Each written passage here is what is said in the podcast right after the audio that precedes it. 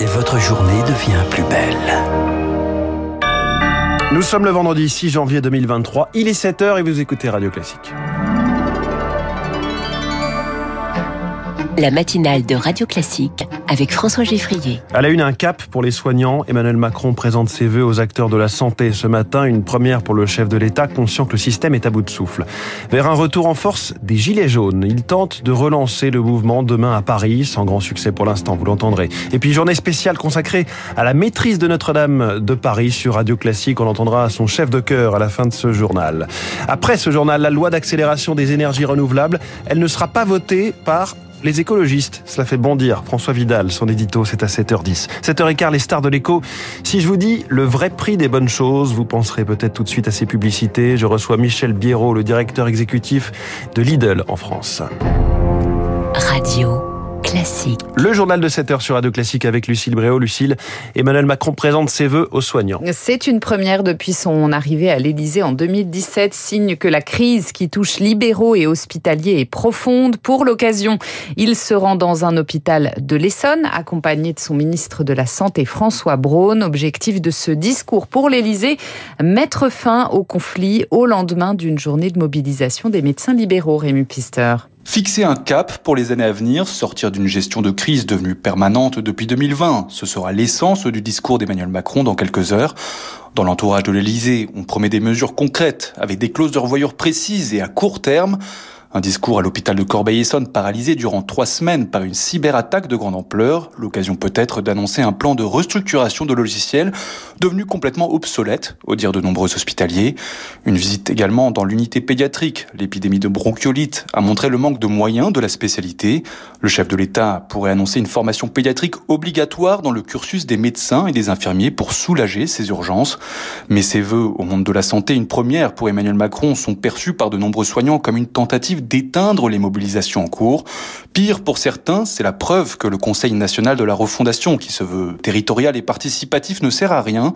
Au final, c'est toujours le président qui décide. Les précisions de Rémi Pister, des vœux à suivre à partir de 10h. Les Gilets jaunes tentent de relancer leur mouvement. Un, un appel à manifester demain à Paris tourne depuis plusieurs semaines sur les réseaux sociaux. 2000 personnes pourraient y répondre alors que 2023 commence par des difficultés de pouvoir d'achat et une réforme des retraites contestée.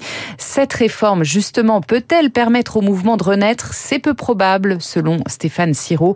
Il est historien, spécialiste de la sociologie des grèves et du syndicalisme. Ils n'ont jamais vraiment disparu, mais en même temps, euh, ils ne sont jamais parvenus à refonder, à recréer un mouvement euh, suffisamment puissant comme celui qu'ils avaient pu euh, mettre en place en novembre-décembre 2018. Je doute pour le moment, en tout cas, que ça redevienne un mouvement massif. Cette mobilisation ne s'ancre pas autour d'une revendication très précise très concrète. On peut penser que si mécontentement populaire il y a, plus probablement euh, que de s'exprimer via euh, une résurgence des gilets jaunes dans l'immédiat, pourra se rattacher à une mobilisation plus importante derrière les organisations ou avec les organisations syndicales autour de la question des retraites. Un propos recueilli par Charles Ducrot et départ du cortège demain à 14h de la place de Breteuil dans le 7e arrondissement de Paris, direction Bercy. Le plan d'Éric Dupont-Moretti pour redresser la justice. Le garde des Sceaux a présenté hier sa feuille de route pour sortir, je cite, du délabrement 60 mesures pour remédier à la lenteur et à la complexité du système, accompagnement d'une hausse du, accompagné d'une hausse du budget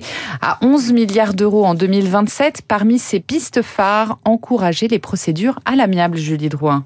Une procédure inspirée du Québec. Ainsi, si les parties le souhaitent, elles pourront être renvoyées devant un juge qui les aidera avec leurs avocats à trouver un accord à l'amiable. C'est sous-estimer la difficulté à résoudre les litiges entre particuliers, se désole Thibaut Sprit du syndicat de la magistrature. Il n'y a rien de pire qu'un conflit de voisinage. Dès le début, on sait qu'il n'y aura pas de conciliation possible et qu'il faudra une décision d'un juge. Pour aller en justice, aujourd'hui, c'est déjà difficile. Donc ceux qui y vont, en général, ils en ont besoin. Et c'est d'ailleurs ce qu'ont révélé les états généraux de la justice. Les, citoyens entendus ont massivement exprimé un besoin d'accès au juge est d'aller plus vite. Le ministre s'est d'ailleurs engagé à ce que les délais soient divisés par deux d'ici la fin du quinquennat, ce dont doute le bâtonnier d'Aix-en-Provence, Benoît Porto de la Morandière, qui rappelle que les avocats sont déjà en première ligne pour chercher des accords à l'amiable. Les avocats sont les premiers artisans du mode amiable. On a une confidentialité absolue des échanges entre nous qui permet d'arriver à des solutions transactionnelles avant de saisir un tribunal. Et on le fait. Donc euh, je crois sincèrement que quand les gens sont dans une démarche de saisir un tribunal, c'est parce qu'en réalité les portes sont déjà fermées et qu'ils ont plus envie d'entendre comprendre qu'il y a des solutions intermédiaires. Pour réellement aller plus vite, les professionnels de la justice sont unanimes, il faut des bras supplémentaires. C'est la fin de 16 ans de procédure. La justice vient de prononcer un non-lieu définitif dans l'affaire du chlordécone aux Antilles, même si elle reconnaît un scandale sanitaire, un déni de justice pour les élus et les habitants de Martinique et de Guadeloupe. Ils devraient faire appel. Le site de Charlie Hebdo a été piraté. La boutique en ligne et la page d'accueil de l'hebdomadaire satirique ont été ciblées. La DGSI a ouvert une enquête, un piratage presque huit ans jour pour jour après les attentats qui ont décimé la rédaction et en pleine polémique diplomatique avec l'Iran. Les données de milliers d'abonnés auraient fuité sur le dark web, une attaque à ne pas prendre à la légère selon Jérôme Billois, il était expert en cybersécurité au cabinet Wavestone. Une fois qu'on a récupéré ben, par exemple le fait que quelqu'un est abonné à ce journal, qu'on a son nom, son prénom, son adresse, des pirates classiques, je dirais, euh, pourraient créer une campagne d'email frauduleux en usurpant l'identité du journal et puis en, disant ben, par exemple votre abonnement arrive à expiration, mettez votre carte bancaire ici. Et ça c'est un scénario classique. Là dans le contexte de Charlie Hebdo, dans le contexte géopolitique, je suis pas sûr que ce soit cette exploitation-là qui était visée. On est à, mon sens, mais peut-être d'éventuelles attaques en direct sur certaines personnes si euh, les données personnelles pouvaient être exploitables pour euh, peut-être essayer de révéler des informations complémentaires, euh, d'aller chercher les abonnés et de les cibler particulièrement. Il faut laisser l'enquête se dérouler, mais je pense qu'on aura assez vite des premiers retours. Des propos recueillis par Rémi Vallès. En Ukraine, le cessez-le-feu russe pour le Noël orthodoxe décrié par Volodymyr Zelensky, la trêve vise à arrêter la progression des Ukrainiens dans le Donbass, selon lui. Le Congrès américain, toujours sans speaker, malgré 11 votes, le républicain Kevin McCarthy n'arrive toujours pas à accéder au perchoir, toujours bloqué par une vingtaine d'élus de son camp qui le jugent trop modéré. Et puis Radio Classique célèbre la maîtrise de Notre-Dame toute la journée. Journée spéciale sur notre antenne, créée en même temps que la cathédrale au XIIe et XIIIe siècle. Elle a dû se réinventer après l'incendie, évidemment. Laure Maison reçoit son chef de chœur, Henri Chalet, ce soir à 20h dans son journal du classique. Il est confiant pour la réouverture. On avait l'habitude de dire que c'était notre seconde maison et du jour au lendemain, il a fallu se réinventer. L'idée, c'était que les travaux durent 5 ans, jour pour jour, pour euh, la retrouver le plus vite possible en avril 2024. Aux dernières nouvelles, la date prévue est le mois de décembre 2024. Mais on a évidemment euh, beaucoup d'impatience et j'ai eu la chance de pouvoir euh, visiter le chantier. Cette cathédrale va être exceptionnellement belle. Toutes les pierres sont nettoyées une par une avec des moyens assez délirants. On va être tous subjugués par la beauté de cette cathédrale qui, c'est vrai, avec la pollution, le nombre de visiteurs aussi impressionnant, commence à noircir aussi et l'occasion de ce chantier permet de retrouver une cathédrale quasiment neuve.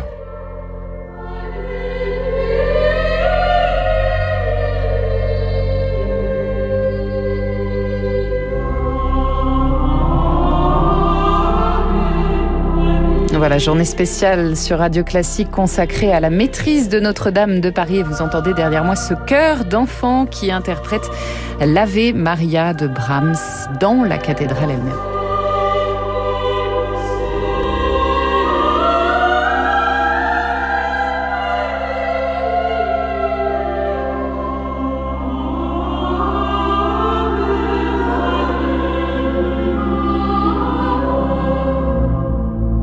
Alors là, vous nous avez emmené sur une autre planète avec ce Oui, cœur d'enfant de la loin, hein. maîtrise de. Notre-Dame de Paris. Quelques notes sublimes à la fin de ce journal de 7 heures de Lucille Bréau. Retour sur Terre tout de suite avec cette euh, incompréhensible position des écolos qui s'abstiennent plutôt que de soutenir la loi d'accélération des énergies renouvelables. L'édito de François Vidal dans un instant. Puis cette question, jusqu'où ira Lidl, le distributeur qui pèse aujourd'hui euh, plus lourd qu'Auchan ou que Casino? Michel Biérot, son patron pour la France, est ce matin la star de l'équipe.